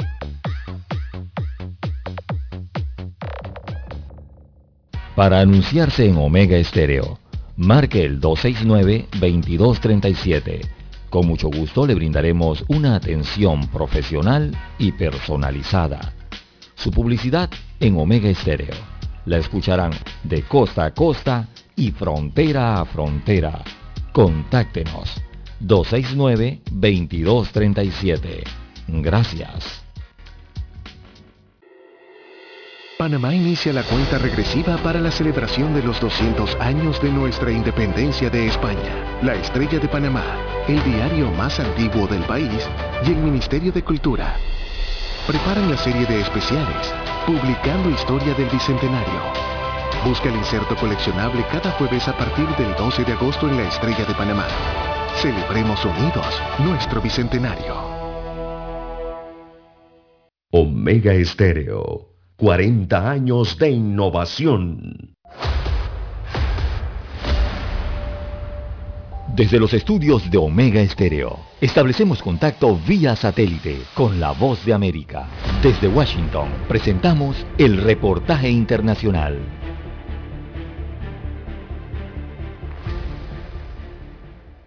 Los demócratas del Senado dieron a conocer un proyecto presupuestario que asigna 3 billones y medio de dólares en gastos y exenciones fiscales destinados a fortalecer programas sociales y ambientales. La medida sienta las bases para una legislación que podría lograrse a finales de este año y que prevé más dinero para atención médica, educación, servicios familiares y programas ambientales. Además, exenciones de impuestos para las familias y gran parte de esos fondos se pagaría con aumentos de impuestos a los ricos y a las corporaciones. La introducción del presupuesto define el comienzo de un largo recorrido legislativo. Para tener éxito, los demócratas tendrán que superar la probable unánime oposición republicana y encontrar el punto óptimo entre las demandas de sus propias facciones, progresistas y moderadas, a menudo antagónicas. Será una tarea complicada en un Congreso que controlan por estrechísimo margen. Necesitarán el apoyo de todos los demócratas en el Senado, dividido 50-50, y en su caso, el voto de desempate de la vicepresidenta Kamala Harris. La resolución contempla la creación de una estancia gratuita para infantes de 3 y 4 años, así como dos años de colegio universitario gratuito, ampliar las exenciones fiscales para los niños y algunos trabajadores de bajos ingresos y el establecimiento de licencias familiares pagadas y por enfermedad. La cobertura de Medicare se ampliaría para cubrir servicios dentales, auditivos y de la vista. El gasto aumentaría para vivienda, atención médica domiciliaria y capacitación laboral y los nuevos recursos se destinarían a esfuerzos que fomenten una transición más rápida a la energía limpia. Leonardo Bonet, Voz de América. Escucharon vía satélite desde Washington el reportaje internacional. Omega Estéreo, 40 años innovando. Es momento de adentrarnos al mar de la información. Este es el resultado de nuestra navegación por las noticias internacionales más importantes en este momento.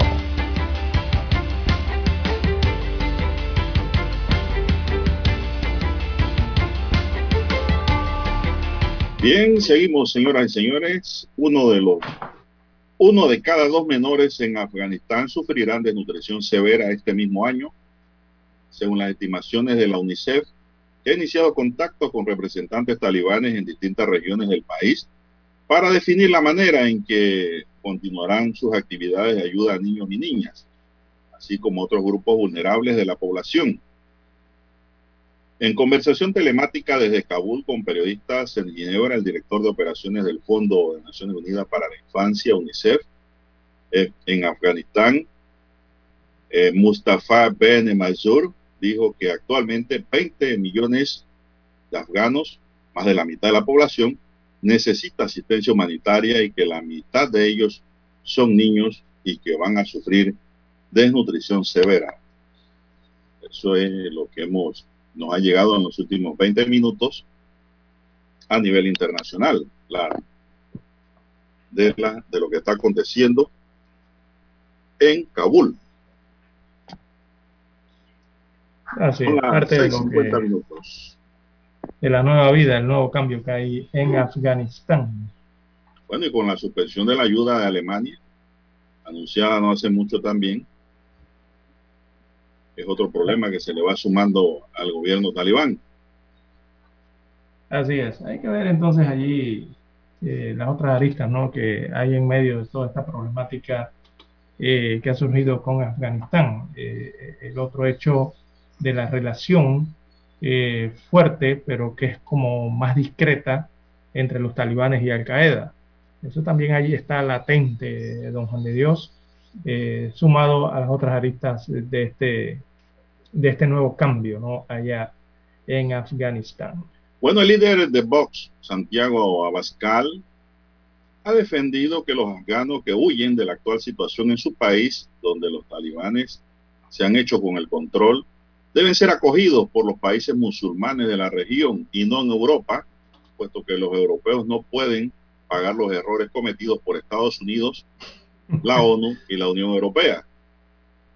Los afganos que huyen del terror talibán deben ser acogidos por los países musulmanes limítrofes, ha sostenido el líder ultra en referencia al previsible éxodo de miles de ellos por temor a represalias.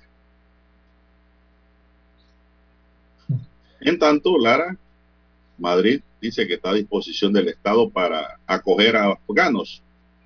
La Comunidad de Madrid está a disposición de lo que requiera el Estado a la hora de acoger refugiados provenientes de Afganistán tras la caída de su capital, Kabul en manos de los talibanes. Madrid va a estar a disposición de lo que el gobierno nos solicite. Esa va a ser su posición leal de colaboración, ha asegurado el consejero de Transporte e Infraestructura David Pérez, quien ha aclarado que de momento no han recibido ningún requerimiento.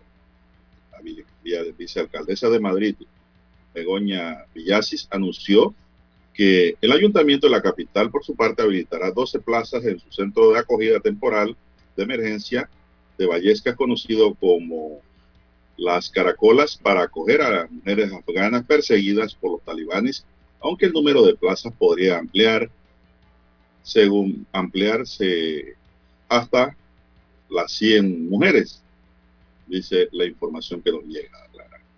Sí, un, un gran problema ¿no? con el tema eh, de la mujer en Afganistán porque en estos 20 años eh, la mujer eh, logró desarrollarse eh, mucho en Afganistán a través de los derechos humanos y otros tipos de derechos a los que tienen, ¿no? y que de repente corten ese proceso va a ser complicado allá en Afganistán, sobre todo para las mujeres, ¿no? Por eso hay, mucha, hay mucho escepticismo, sobre todo por el cumplimiento de las leyes que tienen que ver, o la interpretación que tiene que ver con el Islam, y de la que hace el talibán eh, respecto al Islam y respecto precisamente a las mujeres y a los niños, que es lo que más preocupa, ¿no? Eh, es difícil, eh, es difícil porque el tema es con las mujeres el, el, no contacto prácticamente en público de la mujer o el no contacto con personas del sexo masculino. Ahí vienen las prohibiciones ¿no? que realmente tienen allá para las mujeres en Talibán y eso dificulta todo, dificulta estar en, lugares públicos, en comercios, eh, en la calle, en la vía, eh, a las mujeres me refiero, eh, estar prácticamente en oficinas públicas. son muy pocas las excepciones que hacen en cuanto a, médicos, mujeres y a otras profesiones, ¿no? porque la mujer, o sea, la mujer en Afganistán, don Juan de Dios y de tu esposa, según estas tradiciones y estas leyes que ellos tienen, eh, no puede tener contacto con otro hombre. Eh, de ninguna manera, ni siquiera estrechar su mano, eh, no dar a conocer su nombre, nada de esto. Y eso dificulta todo el, resto de la socialización, ¿no? Son, son Así que va a estar complicado eso. hay que ver cómo van a desarrollar esto los talibanes, lo que están prometiendo por ahora, ¿no? Es verdad. complicada la cosa. Es verdad, Lara. Porque es complicado, repito, porque es un una ruptura de las reglas que tienen los talibanes. Y eso es lo que hay que ver. Si ellos están dispuestos a romper esas reglas de tradición histórica que tienen, ¿no? Y en los cuales está basado su movimiento. Son los musulmanes extremistas, ¿no? Exacto. Eh, eh, no, de veras, Lara, son, son celosos. son celosos. Ay, Dios mío son muy celosos de sus mujeres. Eh, si quiere le cuento una anécdota que me ocurrió en el Ministerio de Trabajo hace un par de años. Le digo para refrescar la mañana. Yo estaba en el departamento de permisos laborales allí sacando unos permisos para unos amigos chinos. Oiga, ahí había una mujer ahí sentada muy elegante con su burka, vestida de negro, Lara, tapada. Correcto. Yo veía que ella hablaba, ¿no? Y era muy afable y era muy, muy, ¿cómo le digo? Muy expresiva en la palabra. Y yo me senté al lado y empecé, a mí me gusta preguntar y saber, ¿no? Y empecé a preguntarle a ella, ¿no? Que cómo ella le iban a tomar la foto si tenía esa burca.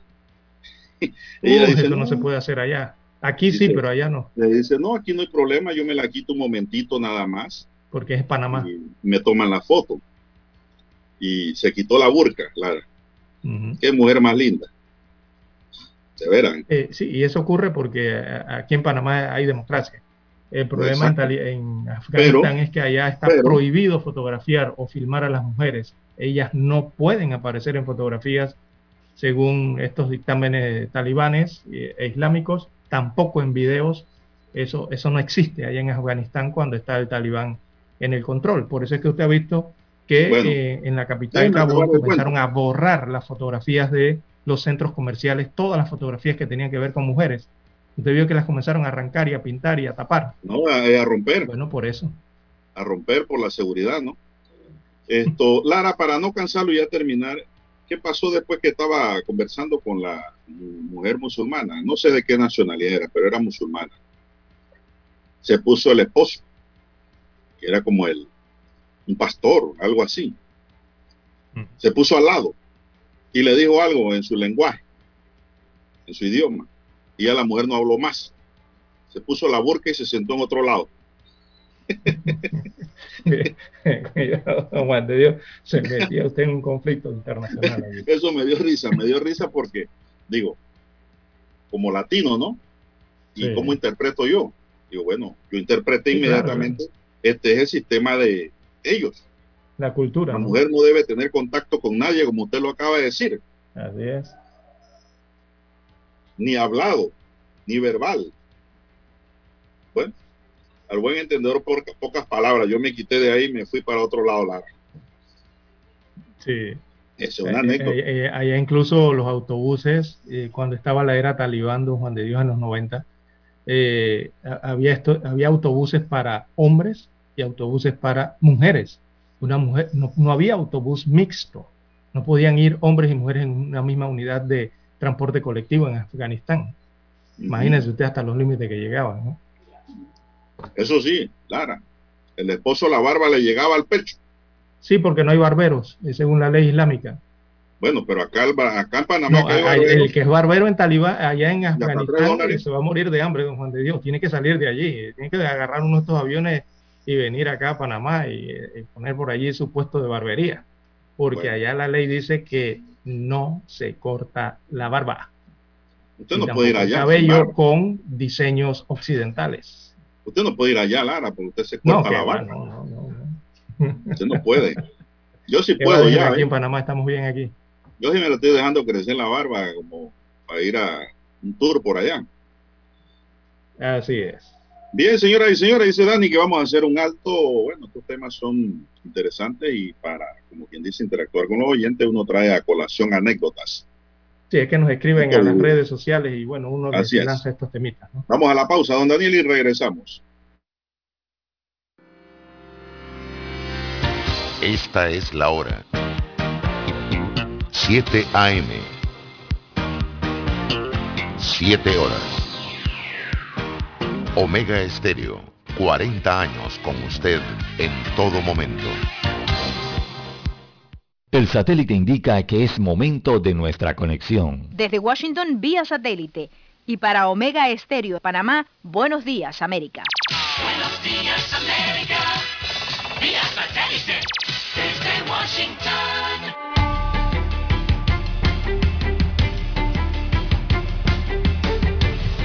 Washington, les informa Henry Llanos. El talibán logró el control total en Afganistán. El hecho ocurre 20 años después de la ofensiva estadounidense y de las tropas aliadas.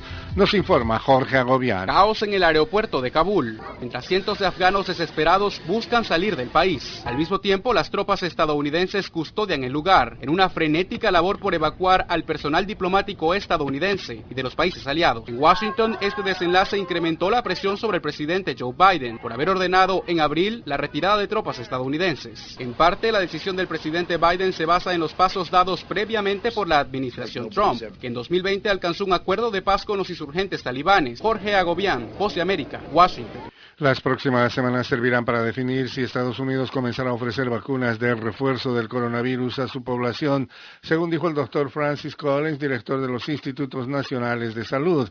Existe la preocupación de que la vacuna pueda comenzar a disminuir su efectividad, según dijo. Los trabajadores de salud, residentes de hogares de ancianos y otras personas mayores serían los primeros en la fila para recibir las vacunas de refuerzo, según el director de la NIH. El gobierno venezolano se pronunció sobre el proceso de negociación en México y propuso establecer comunicación directa con Estados Unidos. Desde Caracas nos informa Carolina Alcalde. Horas después del cierre de la primera ronda de conversaciones entre la oposición y el gobierno venezolano en México, el presidente Nicolás Maduro convocó a una conferencia de prensa en la que calificó el proceso iniciado la semana pasada como exitoso e insistió en que todas las sanciones impuestas por la comunidad internacional sean levantadas. El regreso de los encargados de negocio, James Story, regresaría a Caracas a hacer su trabajo y nuestro encargado de negocio regresaría a Washington. En un mundo civilizado del siglo XXI, lo mínimo es que se tengan relaciones diplomáticas, así sean tirantes y de tensión. Carolina Alcalde, Voz de América, Caracas. La depresión tropical Grace descargó lluvias torrenciales sobre Haití apenas dos días después de un potente terremoto que remeció la empobrecida nación aumentando la miseria de las miles de personas que perdieron a sus seres queridos, están heridas o se quedaron sin casa y obligó a los saturados hospitales y rescatistas a actuar con rapidez. Tras la caída de la noche, las intensas lluvias y los fuertes vientos azotaron el suroeste del país y la zona más afectada por el sismo del sábado y las autoridades advirtieron que las precipitaciones podrían arrojar hasta 38 centímetros de agua.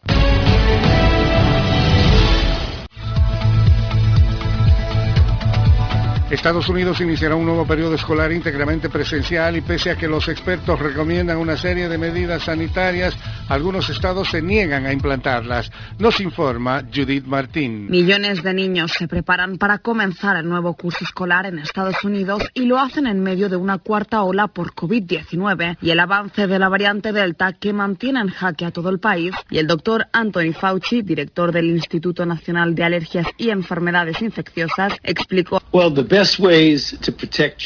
La mejor forma de proteger a los niños es rodeándolos de personas vacunadas, que serían profesores, personas de la escuela y niños a partir de los 12 años. Judith Martín Rodríguez, Voz de América.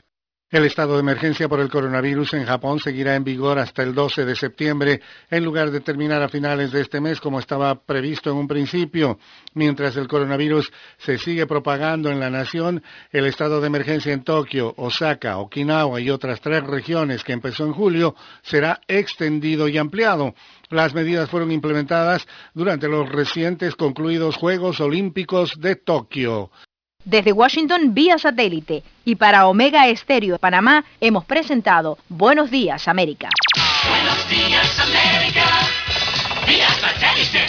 Desde Washington. La mejor franja informativa matutina está en los 107.3 FM de Omega Estéreo, 530 AM. Noticiero Omega Estéreo presenta los hechos nacionales e internacionales más relevantes del día. 7.30 AM. Infoanálisis. Con entrevistas y análisis con los personajes que son noticia. De 8 y 30 a 9 y 30 de la mañana, sin rodeos. Con Álvaro Alvarado. De lunes a viernes. Por Omega Estéreo.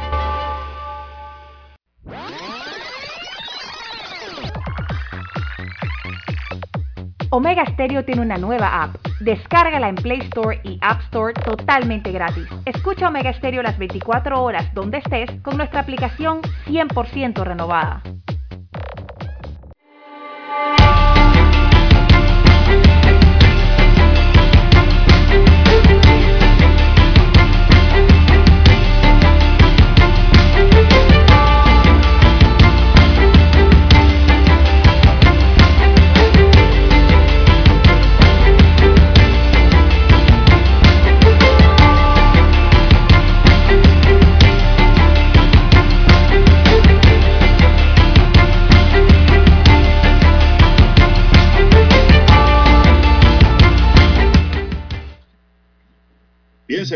Amigos a- oyentes. A ver qué hay en otros diarios, Lara. siete, seis minutos. ¿Qué ocurrió eh, por el área central, casi occidental del país, don Juan de Dios, el día de ayer? ¿Me está hablando del cierre de vía? Bueno, sí, hubo un cierre de vía. Eh, no sé si ya abrieron Lara en la otra. Amarraron a todo el mundo allí. Bueno, ah, mentira, amarraron usted, a unos usted me está hablando de, de, los, de, de, los representantes que fueron amarrados. Bueno, si tú tienes la noticia, démela. Bueno, Póngalo. se trataron de residentes de diferentes comunidades de la comarca Nave Buglé.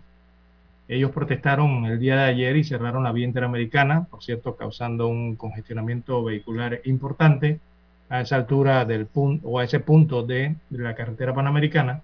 Eso fue en San Félix, específicamente a la altura de San Félix, para exigir entonces a las autoridades la ejecución de proyectos viales, carreteras, para la comarca Nave Buglé.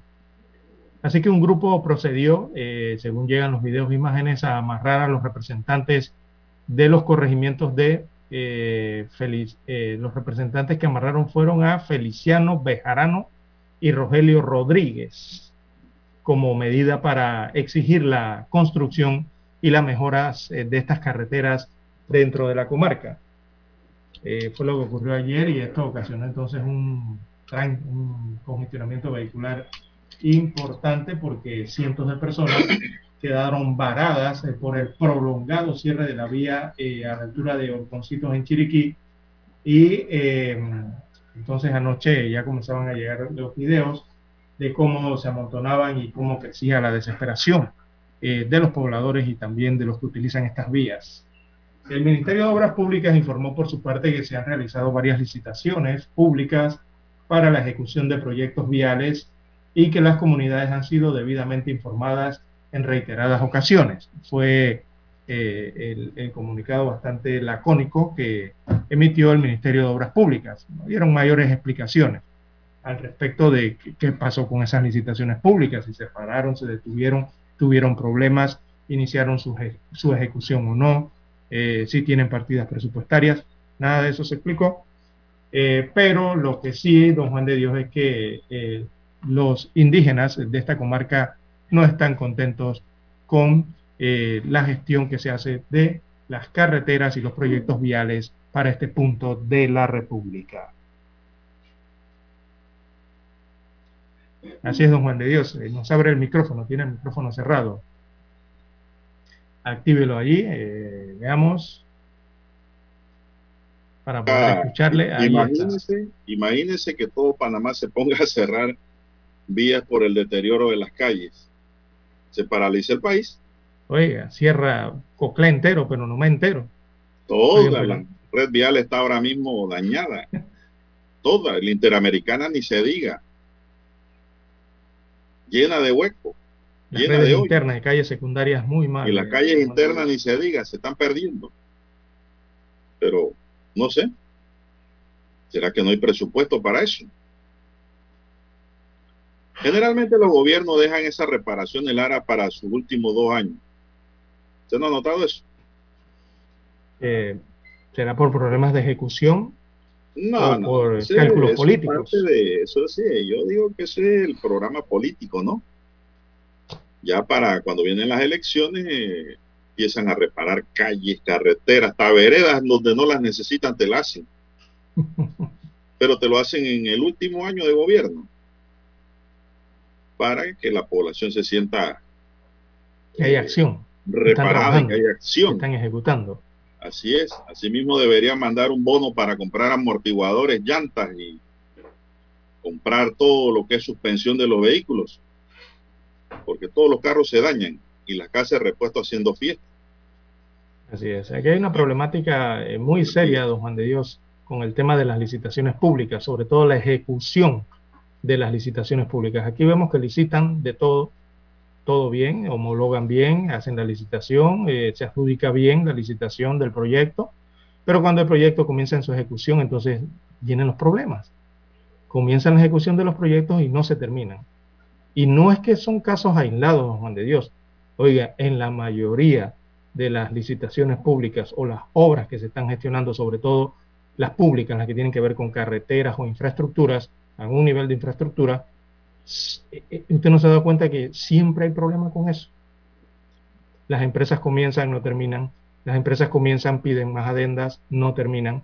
Eh, pasan varias administraciones y todavía sigue la problemática con un mismo proyecto que arranca pero no culmina ni dentro de la administración que la licitó, ni en la siguiente administración, ni incluso en la tercera administración. Y los problemas están allí y se ven. Bueno, el Ministerio de Obras Públicas ayer dio a conocer que tiene un proyecto de barrido Lara, de reparación también grande, hay que decirlo, porque así lo han manifestado la institución. Eh, una lista de proyectos de infraestructura vial por el orden de 41 millones de dólares para las comunidades en la comarca Nove Buglé se encuentran en fase de licitación y otras actualmente están en ejecución, informó el MOB. Precisó que la ejecución prioritaria del proyecto va desde el mejoramiento de caminos de acceso hasta puentes entre estos proyectos hay vías de acceso a las comunidades de Cerro Banco, Chubé, Orconcito, Soloy, La Vuelta, Alto Caña, Boca de Balsa, Boca de Remedio, Soloy, Boca de Balsa, Boca de Balsa, Saguí. También se construyen los puentes vehiculares en el río Boca de Balsa, Saguí, Quebrada Hacha hacia el Cerro Banco, río Jabay o Jabal, Hawái debe ser, y los puentes colgantes de Chubé, Chorchita, Maní. Destacó que todas las peticiones se centraron, se centraron en solicitudes de vías de acceso, puentes vehiculares y puente Zarzo en los sectores de Chubé, Boca Balsa, Boca Saguí, Niva, Cerro Banco, Quebrada Hacha, entre otros. Además, dice el MOP, se integran al estudio, diseño y construcción de la protección a la escuela de Soloy, limpieza y remoción de derrumbes en las vías, CPA, cruce de Orconcitos del kilómetro cero hasta el corregimiento de Soloy. Primeros 21 kilómetros, más 600 dice, limpieza y remoción de derrumbes en las vías, CPA San Félix, Cerro Flores, Cerro Colorado y del Cerro del Ato Chamí, vía tramo Tugrí, 4 kilómetros, y la limpieza de derrumbes y rehabilitación de camino rural de Soloy, Boca de Balsa, Boca Remedio. Esto lo informó ayer el Ministerio de Obras Públicas. Bueno, no sabemos si esos cierres van a continuar o no. Pero lo cierto también que ayer me informaron que la policía antimotines Lara tuvo que movilizarse a áreas cercanas. Porque recordemos que no se puede mantener la Interamericana cerrada es una regla general, no solo para Panamá, para toda Centroamérica. Vamos a hacer la última pausa y regresamos, Dani. Omega Stereo tiene una nueva app. Descárgala en Play Store y App Store totalmente gratis. Escucha Omega Stereo las 24 horas donde estés con nuestra aplicación totalmente nueva.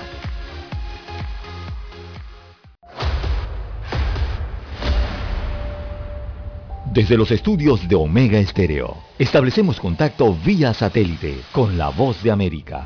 Desde Washington, presentamos el reportaje internacional.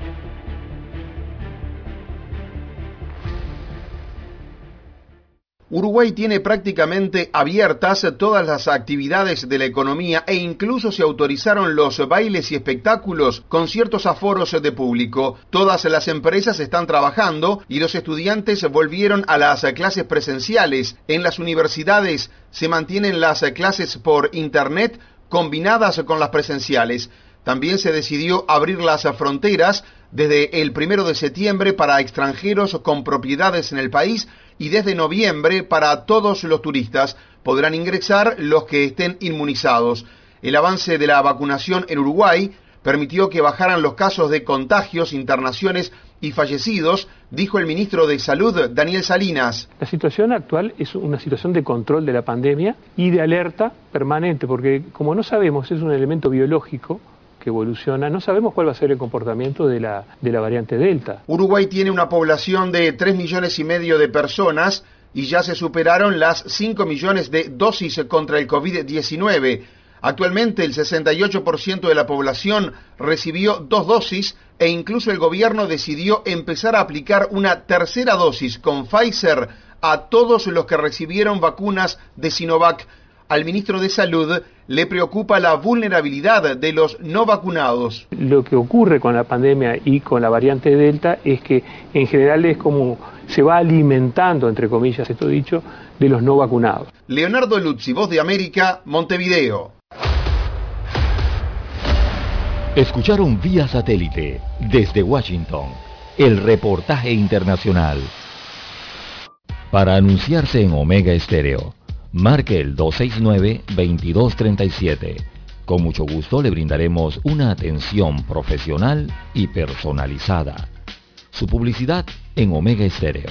La escucharán de costa a costa y frontera a frontera. Contáctenos 269-2237. Gracias. Problemas de tierra, accidentes graves, reclamos a aseguradoras, incumplimientos de contratos, reclamos de herencias, todo asunto civil y penal, consulte al 6614-1445. Ahora contamos con el servicio de asesoría, confección de pliegos de cargos, impugnación y defensa en materia de contrataciones públicas. 6614-1445. 7.30 AM. Infoanálisis, con entrevistas y análisis con los personajes que son noticia. La mejor franja informativa matutina está en los 107.3 FM de Omega Estéreo, cadena nacional.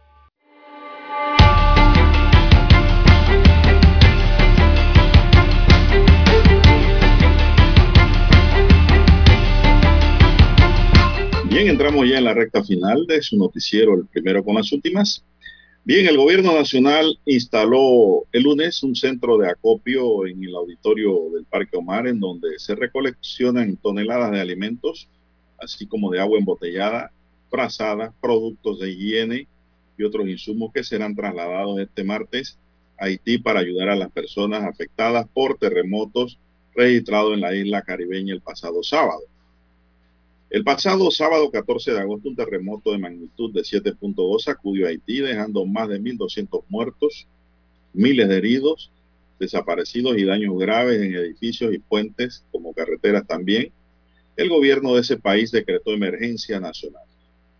La ministra Castillo agradeció a la ciudadanía por el noble gesto y aplaudió el desprendimiento y solidaridad que siempre caracteriza al pueblo panameño para lograr que se pudiera recoger gran cantidad de ayuda que ahora pues están necesitando los haitianos. Las donaciones fueron recibidas en la entrada del parque por parte de unidades de la Policía Nacional, personal de protección civil, entre otros estamentos de seguridad. Alimentos secos. ¿no? Son los sí, don Juan de Dios. Eh, hay un avión de la Fuerza Aérea de Chile que vendrá a Panamá el día de hoy, si es que ya no ha llegado que es el que va a transportar toda esta ayuda en alimentos desde Panamá hasta eh, Puerto Príncipe. Primero estaban llevando la ayuda de Santiago de Chile hacia Puerto Príncipe, la ayuda chilena, por supuesto, y una vez el avión descargue allá en Haití eh, toda esa ayuda sudamericana, entonces volará a Panamá. Eh, aquí será cargado con toda la ayuda que ha llegado a este país centroamericano, con destino entonces a ayudar a los damnificados por este terremoto en Haití. Se espera que eso ocurra el día de hoy. Eh, lamentablemente la cifra de fallecidos en este terremoto en, el, en este país caribeño ha subido a 1.419. 1.419 es el número de muertos por este terremoto en Haití, eh, según el último informe, mientras sigue la búsqueda de cuerpos, eh, principalmente hacia el sur, las poblaciones que estaban hacia el sur de Haití.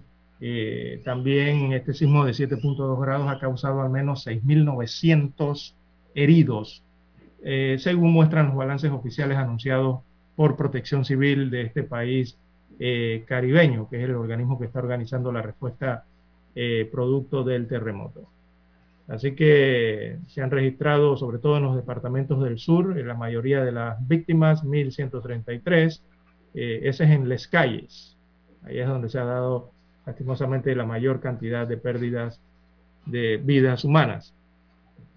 En cuanto a la tormenta tropical Grace. Ahora sí es tormenta tropical. Ayer era, era una depresión tropical cuando pasó, sobre, pasó cerca las costas de Haití.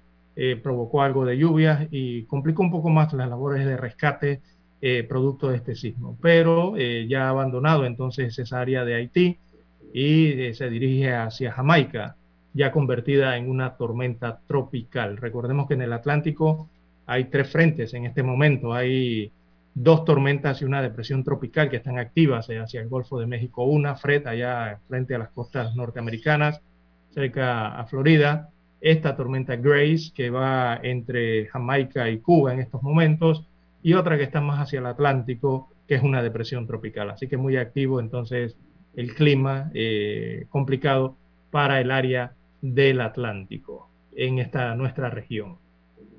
Bien, las 7.22, 7.22 minutos de la mañana en todo el territorio nacional. También preguntaban sobre Haití en las redes sociales, acá en nuestras redes, don Juan de Dios, eh, ¿por qué ocurren tantos terremotos en Haití? ¿Y, por qué República Dominicana no sufre de estos terremotos, eh, no sufre grandes consecuencias? Eh, eso tiene su razón de ser por las fallas donde está ubicada esta isla que comparten estos dos países. son un poco más devastadores, hay unos factores que hacen más vulnerables a Haití. recordemos que Haití está más hacia la intersección de, dos placas tectónicas mundiales que convergen allí eh, y bueno, lastimosamente un país, eh, siendo el país más pobre de América, eh, Haití, hay que ver el tema de la densidad de la población. por eso son tan devastadores los terremotos allí. Y lo otro sumado a, cómo construyen en Haití, las infraestructuras, las viviendas sobre todo. las viviendas quizás están un poco más preparadas para el tema de eh, los fenómenos climáticos como huracanes, eh, pero no así para el tema de lo que tiene que ver con los sismos y los terremotos. Eh, cuando usted conjunta todos esos factores, entonces notará que cada vez que hay un sismo en esta región del Caribe, Haití es el que más sufre. Esos son los factores allí que hacen que los, de, los movimientos telúricos, los sismos, los terremotos sean más devastadores eh, para esta nación caribeña que para el resto de las naciones, ¿no? Son las 7.23 minutos, señoras y señores, nos informan aquí don César, amigos y amigas, que el tráfico está detenido por el cierre en la vía interamericana en San Félix, Chiriquí, que se da desde la tarde de ayer. Los indígenas no abren la vía. Hay miles de atrapados por el cierre de la vía interamericana en San Juan, Chiriquí. Los afectados señalan que tuvieron que dormir en la calle o en los autos con sus bebés y personas mayores. Se mantiene el cierre, así es. Redes sociales informa hoy Tráfico Panamá sobre el cierre de la vía en San Félix, provincia de Chiriquí, por parte de los Nove Buglé que reclaman calles y reparación de vías, don César, en la comarca. Así que yo hace un momento dije de que no sabía si se mantenía, si se mantiene el cierre, me informan. Allí, vigilantes, en vigilia se quedaron allí. hay gente atrapada para, de los que van y de los que vienen. Así es. Lo cierto es que la vía hay que despejarla, Lara. Tiene que ser despejada. Ese es el deber constitucional de la policía. El cierre de vía, Lara, aunque no se haya tirado una sola piedra, con el solo hecho de cerrar la vía, se está ejecutando un acto de violencia para los que no sabían. Violencia no significa que se agarraron a pedradas, a trompadas, qué sé yo, una contienda. Con el solo hecho de cerrar la vía y no permitir el paso, se está ejecutando un acto de violencia y la protesta deja de ser pacífica. Para que estemos claros. Así es.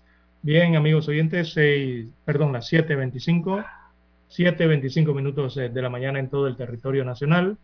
Bueno, finalmente los docentes de Don Juan de Dios reaccionaron sobre el retorno a clases para el año 2022. No extrañaba que los educadores, los docentes no habían dado ninguna opinión al respecto de las medidas que está analizando el Ministerio de Educación respecto al año lectivo próximo. Y bueno, tras los anuncios que hizo el Ministerio de Educación a través de su titular Maruja Gorday de Villalobos sobre ese posible retorno a clases presenciales el próximo año, vino la reacción. Humberto Montero, eh, que es dirigente magisterial, dijo que el retorno a clases presenciales no será posible, dijo el dirigente magisterial Humberto Montero, ya que según ellos el retorno a las clases presenciales de 2021 ni siquiera han llenado la expectativa del protocolo de bioseguridad de retorno seguro validado por el MINSA. Así que destacan los eh, docentes que no se puede estar eh, cambiando el discurso, según dijo Montero. A nosotros nos preocupa que el Ministerio de Educación presente una normativa que debe ser validada por el MINSA y esto no se está dando. Están abriendo colegios violentando la misma norma que el Meduca propuso, según eh, ripostó entonces el dirigente magisterial.